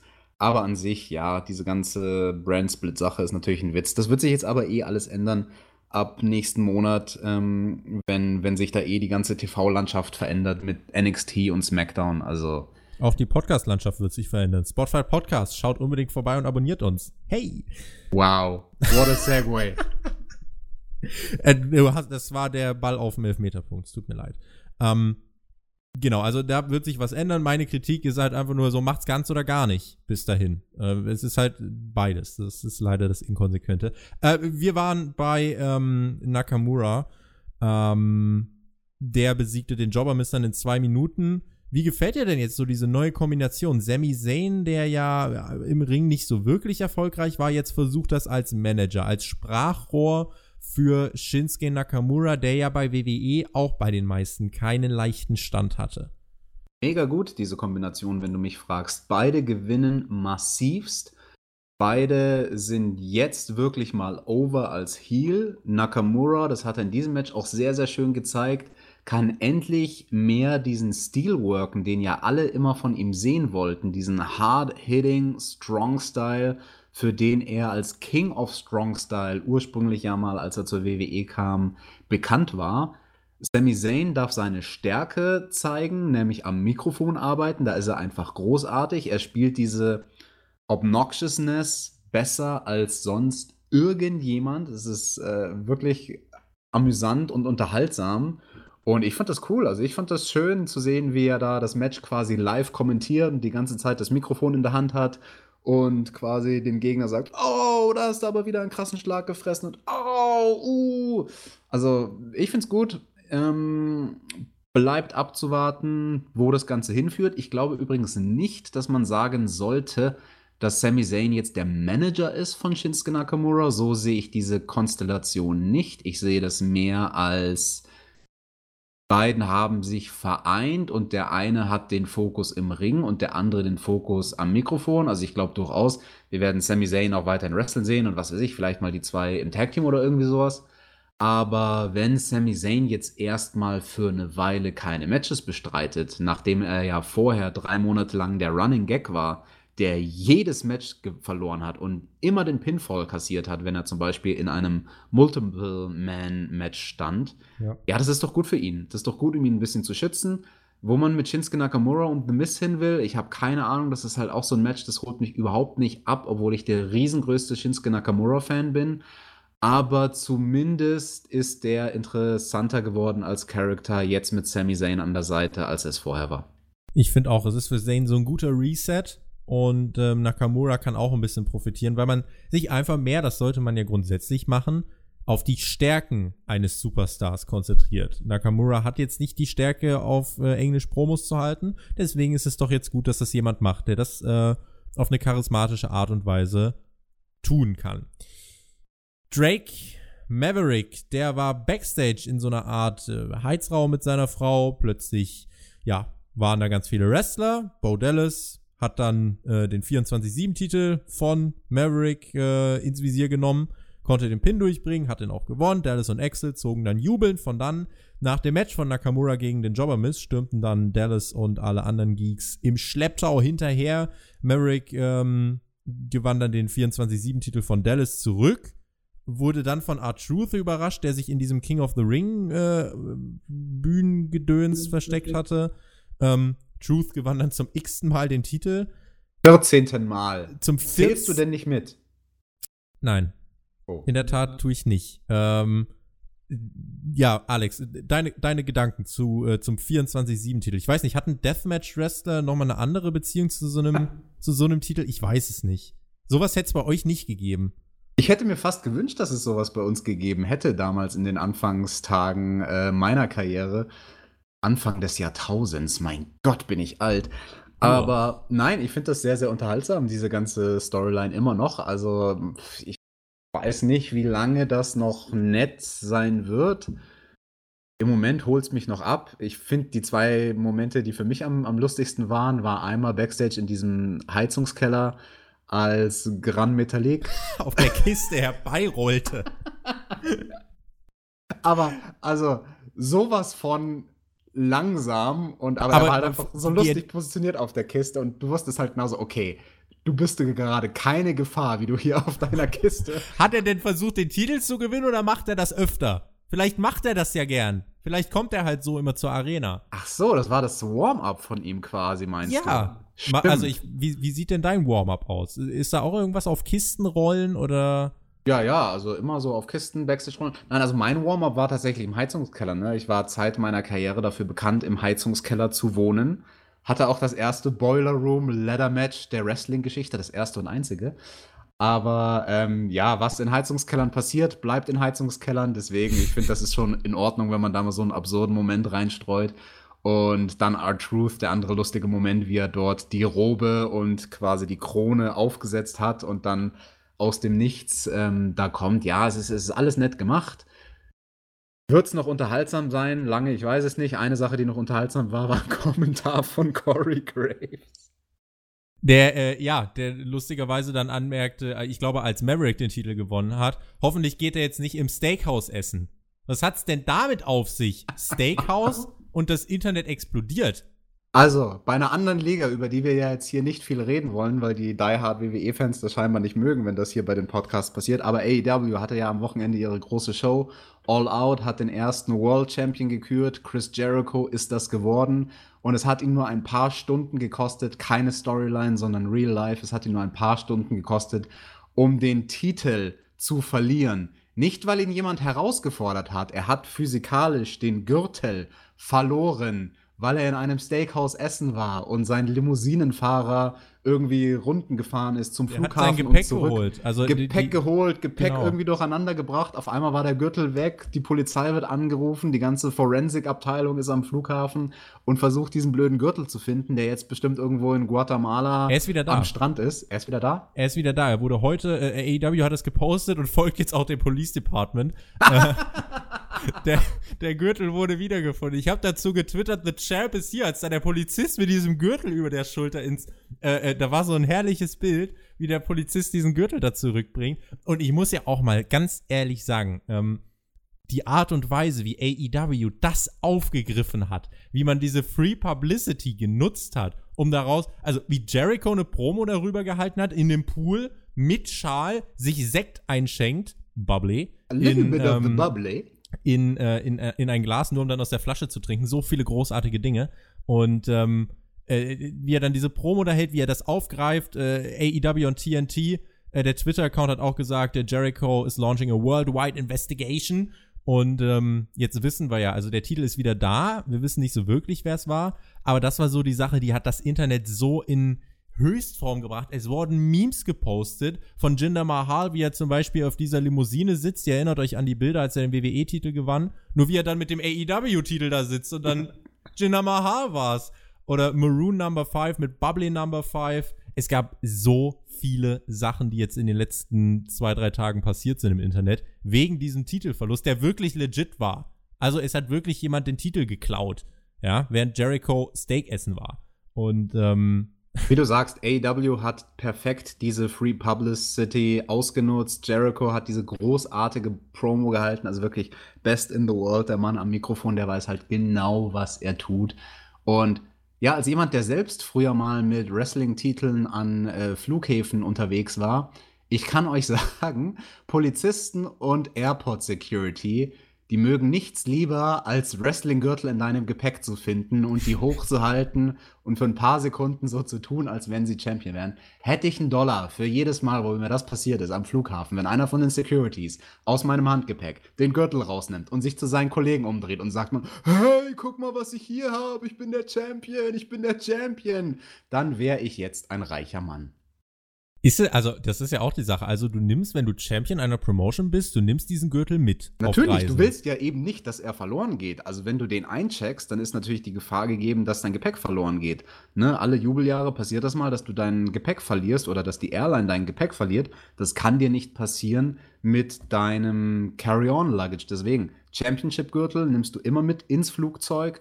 Und genauso deine Wrestling-Klamotten, weil es gibt nichts Schlimmeres, als wenn du irgendwo hinfliegst. Das ist Kollegen von mir auch schon passiert.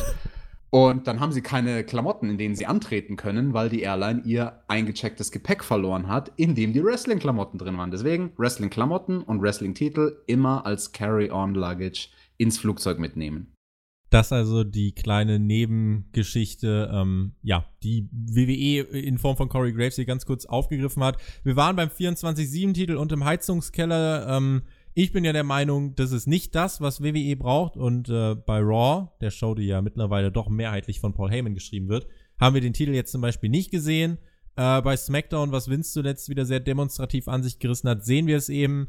Ähm, ja, ich muss sagen, mich unterhält der 24-7-Titel jetzt nicht so, ist eben nicht meine Form von Humor. Über Bubble kann ich irgendwie schon wieder lachen, ich weiß es nicht. Ähm, ja, und demnächst, wer weiß, äh, vielleicht lest ihr äh, das nächste Buch von Alexander Medranowski, Geschichten aus dem Heizungskeller. Wer weiß. Randy Orton, der war auch in dieser Woche mit am Start, kam heraus und sprach davon, dass sich bei Clash of Champions, ja, ein neuer WWE-Champion krönen wird, und zwar er. Und letzte Woche hat er den äh, Schwindler Kofi Kingston verletzt, den New Day gebrochen. Es wurde nochmal Videomaterial eingespielt und Orton meinte dann, dass er heute keine miesen Tricks vorbereitet habe. Deswegen, Kofi, komm doch mal raus. Kofi, der Champ, kommt auch einfach raus und wird von The Revival attackiert. Gegen die beiden konnte er sich noch kurz zur Wehr setzen, aber dann kam Randy Orton dazu. Gemeinsam mit The Revival wurde Kingston dann erneut zerpflückt. Keine Spur von Big E und Xavier Woods. Orton wiederholte immer wieder stupid, stupid, stupid und das Segment endete ohne Save vom New Day mit einem Super RKO gegen Kingston. Ja, bekommt jetzt neben dem OC bei Raw aus SmackDown sein eigenes ganz böses Heel Stable? Nee, glaube ich nicht. Ich denke, das ist nur so eine Gemeinschaft, die sich da kurz zusammentut, weil sowohl Orton als auch The Revival bei Clash of Champions Matches gegen New Day haben und nach Clash of Champions wird man die nicht mehr groß zusammen sehen. Wir gehen halt das ist so meine Meinung, vom Erzählerischen, was vor dem SummerSlam stattfand, mit diesen Rückblicken auf äh, die Zeit damals, mit Kofi Kingston, seine Aufstiegszeit, die dann aber von Orten kaputt gemacht wurde und so weiter. Ich finde, von diesem Erzählerischen gehen wir im Moment doch wieder ziemlich weit weg hin zu eine Attacke folgt der nächsten. Und das ist für mich ehrlich gesagt nicht die Form von äh, Storytelling, die mich emotional in ein Match investiert, wenn ich einfach jede Woche die gleiche Attacke sehe. Und ähm, deswegen ist es für mich auch mittlerweile nicht ansatzweise mit dem Aufbau von der Zeit vorm SummerSlam zu vergleichen. Ähm, was jetzt du von dieser Art und Weise, diese Attacken als Element zu benutzen, um sich halt jetzt irgendwie zu Clash of Champions zu hangeln? Es ist ja jetzt wirklich zum wiederholten Male genau so passiert. Nee, also ich werde davon nicht abgeholt. Ich finde das ziemlich stupid. Und ich finde, also ich weiß nicht, wenn man rückblickend auf Kofis äh, Title Run zurückblicken wird, wird man sich denke ich, vor Augen halten müssen, dass da viele, viele verschenkte Opportunities waren. Und ich, also ich persönlich finde, jemand wie er, der bräuchte jetzt nicht noch so eine langgezogene Story gegen Orton, die ja eigentlich irgendwie schon fertig war, sondern sollte einfach ein Fighting Champion sein, so Bret Hart mäßig. Weißt du, jemand, der einfach technische Matches macht, der technisch versierte Herausforderer kriegt. Und Kofi gegen Randy Orton, zum so und so vielten Mal, nee, holt mich nicht ab. Schließen wir SmackDown mit dem Segment ab, was mir persönlich an dieser Show tatsächlich am meisten gefallen hat. Daniel Bryan kam zum Ring und sein Name wurde auch vom Publikum gechantet. Bryan hat gesagt, er mag keine Lügner, er verabscheut Lügner. Und er forderte Roman Reigns dann auf, sich für die Attacke aus der Vorwoche, da hatte er Daniel Bryan gespiert, zu entschuldigen. Reigns kam dann auch heraus, wurde allerdings hinterrücks von Eric Rowan attackiert. Brian versuchte Rowan aufzuhalten, der jedoch ließ sich überhaupt nicht beirren. Reigns wurde weiter vermöbelt, bis er dann die volle Verantwortung, ähm, ja, oder bis äh, Rowan dann die volle Verantwortung für die Attacken auf Reigns übernahm. Und ähm, er alleine ist es gewesen. Niemand anderes hat ihn gesteuert. Niemand könne ihn kontrollieren. Er ist keine Marionette, auch nicht die von Daniel Bryan. Und Rowan forderte Bryan dann auf, in den Ring zu kommen, ihm eine Ohrfeige zu verpassen, meinte dann stolz auf seine Taten zu sein. Und bei Clash of Champions werde er dann auf Roman Reigns treffen und auch dort stolz gegen den Big Dog gewinnen. Rowan gegen Reigns. Rowan Reigns. Er äh, räumt dann äh, das Kommentatorenpult frei, will Reigns äh, da durchbefördern. Brian will ihm einmal mehr davon abhalten und meinte, ey, komm, wir sind doch Freunde bis Rowan dann auf einmal nach einer weiteren Ohrfeige von Brian Daniel Bryan attackierte und durchs Kommentatorenpult warf. SmackDown endete mit einem schreienden Rowan. Niemand würde ihm jemals wieder was befehlen. Ist das der Aufstieg von Eric Rowan oder ist das nur der Aufbaugegner im weit gespannten Bogen für die Paarung Roman Reigns gegen Daniel Bryan?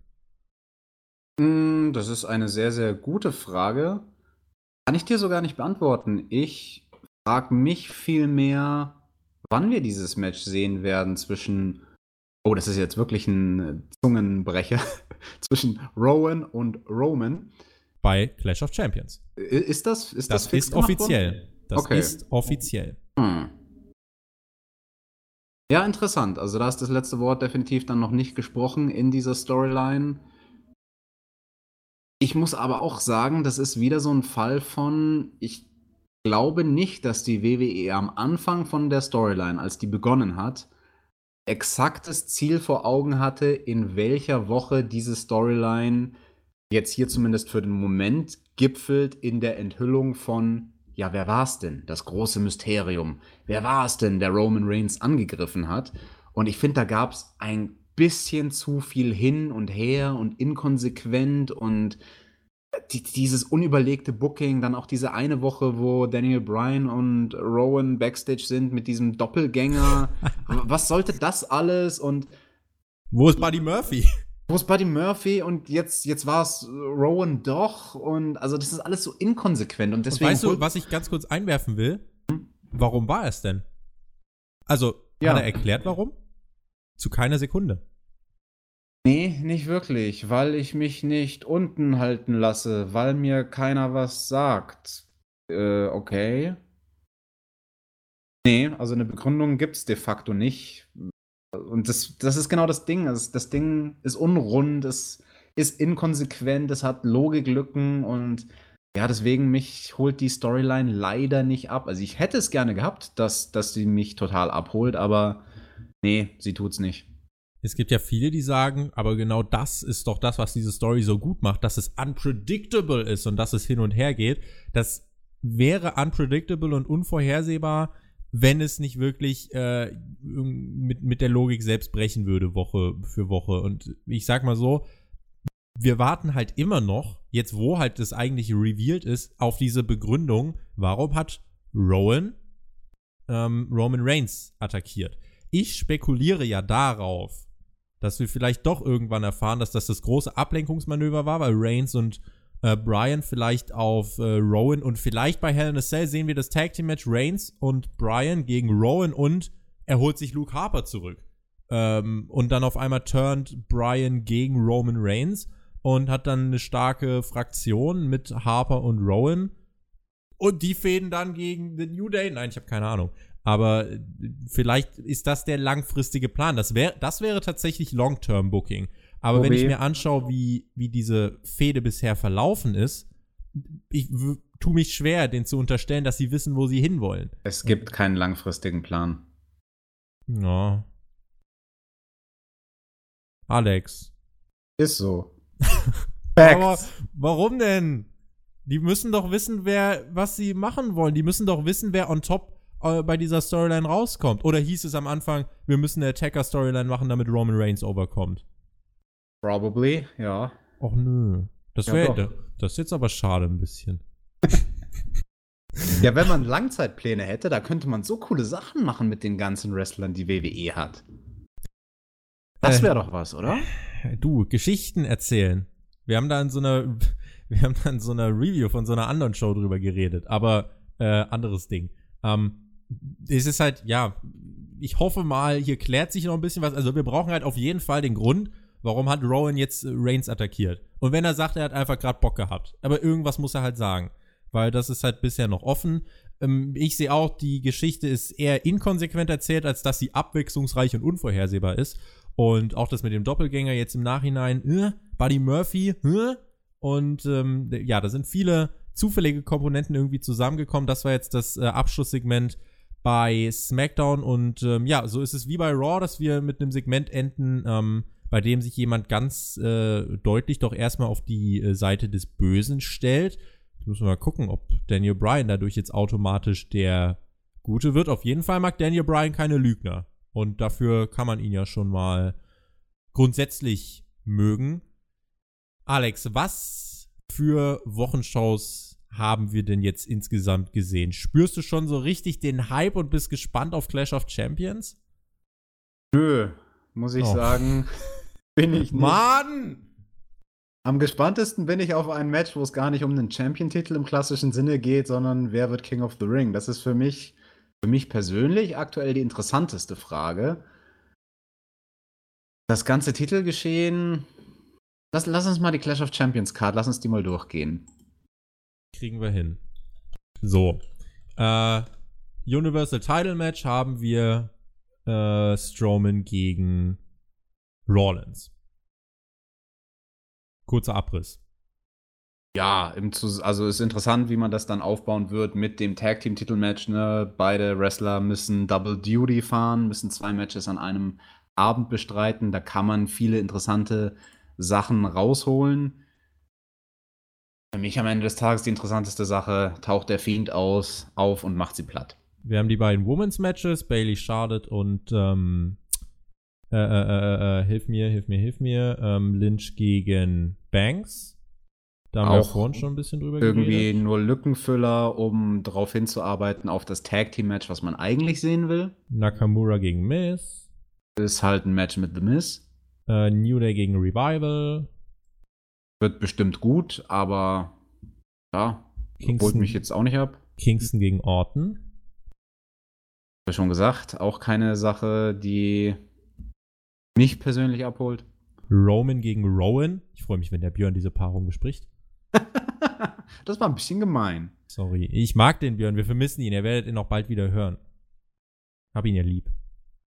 Also, wenn es irgendwann zu einem Match führt zwischen Roman Reigns und Daniel Bryan, dann bin ich froh. Dann nehme ich das in Kauf, jetzt diese Paarung. Uh, Tour of Five Live Triple Threat Match. Drew Gulak, Humberto Carrillo und Lince Dorado. Da Technisch bestimmt hervorragend, aber wäre jetzt auch nichts, was ich zwingend gesehen haben muss. Und das King of the Ring Finale. Das und äh, eigentlich kriegen wir noch ein United States Championship Titelmatch und ein Women's Championship Match kriegen wir noch. Dann haben wir zwölf Matches auf dieser Card. Das ist ganz schön viel. Deswegen war ich vorhin so irritiert, dass Eric Rowan gegen Roman Reigns noch auf diese Card kommt, weil ich hatte ja in einem der letzten Podcasts nach ähm, dem SummerSlam mit Jonathan darüber geredet, ah, das ist interessant, vielleicht so eine Art Trendwende gerade bei WWE, dass sie bei der zweitgrößten Show des Jahres nicht alle Leute verbraten haben und dass es Leute gab wie Daniel Bryan oder wie Roman Reigns, quasi gar nicht aufgetaucht sind und in der Show und die auch kein Match hatten. Und dass man sich gewisse Storylines einfach für die Weeklies ähm, behält und nicht zwingend alles in den Pay-Per-View stopft, und das Match zum Beispiel, da geht es nicht um den Titel. Warum muss das bei Clash of Champions stattfinden? Also für mich wäre das viel, viel interessanter, wenn diese Storyline bei Clash of Champions einfach pausiert. Ein Grund mehr, dann bei SmackDown einzuschalten, weil so ist jetzt wieder der große Kritikpunkt.